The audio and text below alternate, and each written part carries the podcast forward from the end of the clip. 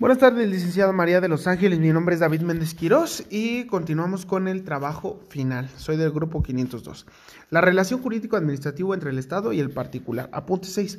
Este nos dice acerca de la relación jurídica entre el Estado y los ciudadanos eh, que se adquieren en, mediante un carácter público y también nos explica que son en dos formas. La primera, que se puede originar como una consecuencia de las obligaciones que tienen los ciudadanos de cumplir con las exigencias del Estado a través del pago de impuestos y servicios públicos.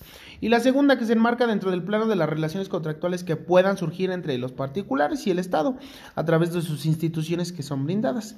Las actividades desarrolladas por estos mismos son permisos por medio de la vigilancia y el control que requieren la aprobación de la misma administración pública y pueden ser en este caso los negocios, construcción de casa, distribución de gas natural en una zona geográfica, asimismo las prestaciones de servicios aeroportuarios y portuarios.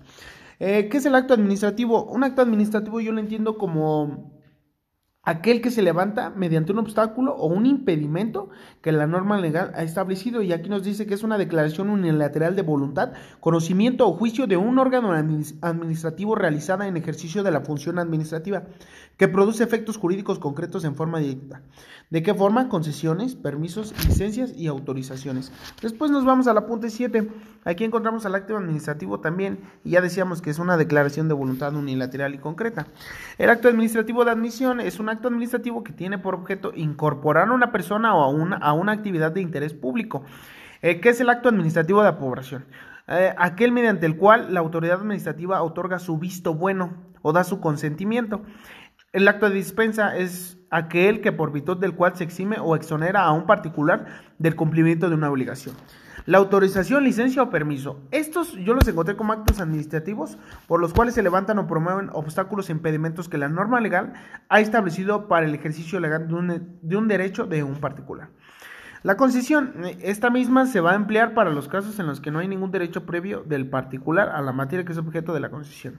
La concesión de servicio público es un acto administrativo, contractual y reglamentario mediante el cual el funcionamiento de un servicio público es confiado temporalmente a un individuo eh, o empresa concesionaria. Después nos vamos a la concesión de obra pública.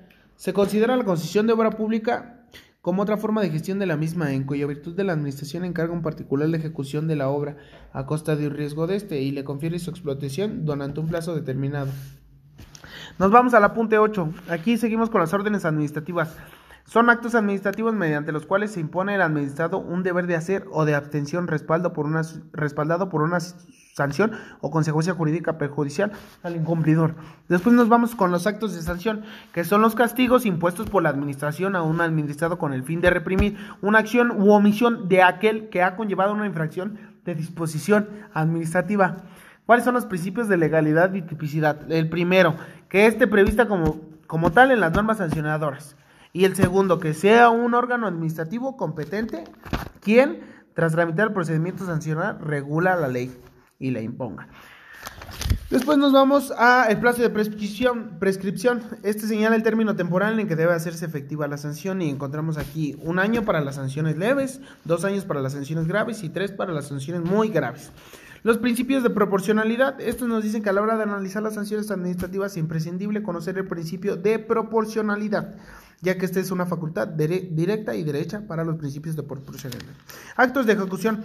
Los actos de ejecución yo los entendí como aquellos actos que son administrativos, que no crean ni modifican una situación jurídica de una persona. Y estos más bien son considerados como unos actos de ejecución. Así yo los entendí. El apunte 9 nos habla de los actos de registro. Este nos dice que es el Estado tiene organismos especializados en donde se inscriben determinadas situaciones jurídicas para producir los efectos jurídicos. Eh, los actos de certificación. Estos nos dicen que son a través de los cuales se determina una situación de derecho o de hecho de parte de un organismo del Estado.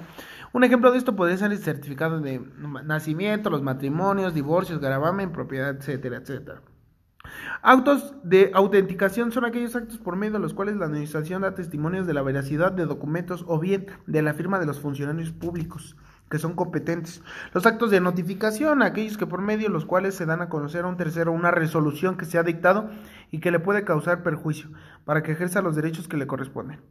Los actos de publicación tienen por objeto dar a conocer resoluciones administrativas.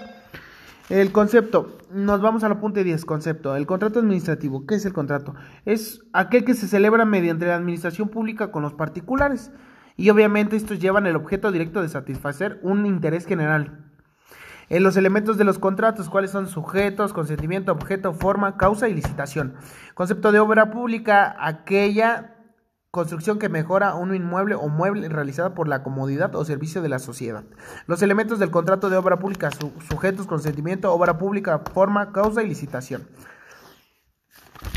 Eh, Extinción del contrato de obra pública. Hay terminación normal y los modos anormales. La normal, que consiste en el cumplimiento del objeto del contrato tal fue convenido por las partes o cuando se produce el vencimiento del plazo acordado.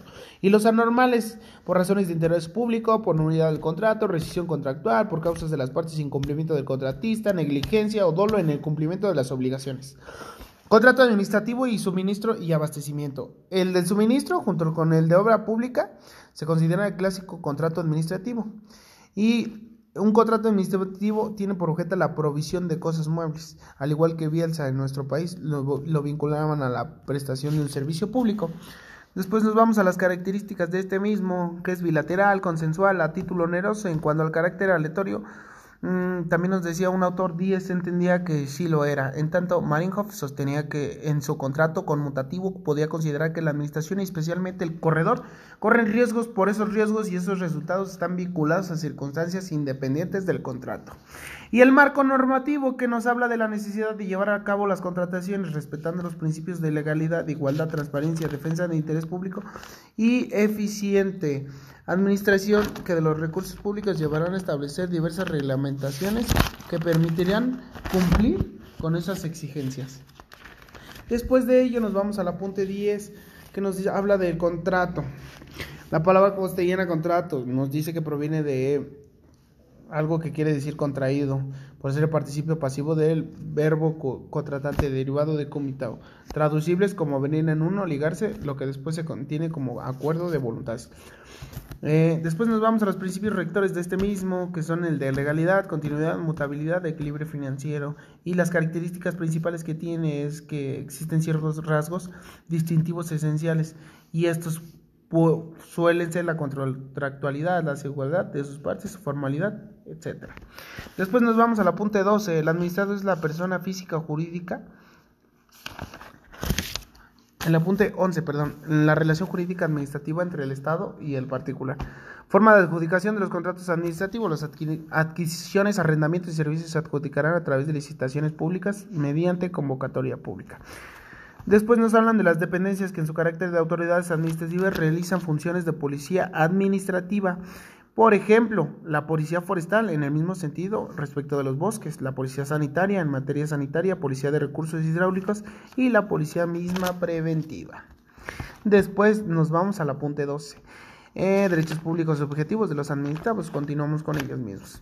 Este nos habla de, de que es la persona física o jurídica que en principio es sujeto pasivo o destinatario de la actuación administrativa de manera que en relación jurídica pueda constituirse con la administración pública. ¿Cuáles son los derechos de estos mismos? La precedencia en la atención del servicio público requerido, el ser tratados con respeto y consideración por el personal de las entidades y demás. Los servicios administrativos, como, como ejemplo, se pueden mencionar los servicios de correo, telégrafo, registro civil, registro público y demás. Eh, derechos de los administrados a la legalidad de los actos de la administración. El principio de legalidad establece la obligación que tienen las autoridades de la Federación de los Estados y Municipios de actuar única y exclusivamente en cumplimiento de las obligaciones legales en vigor.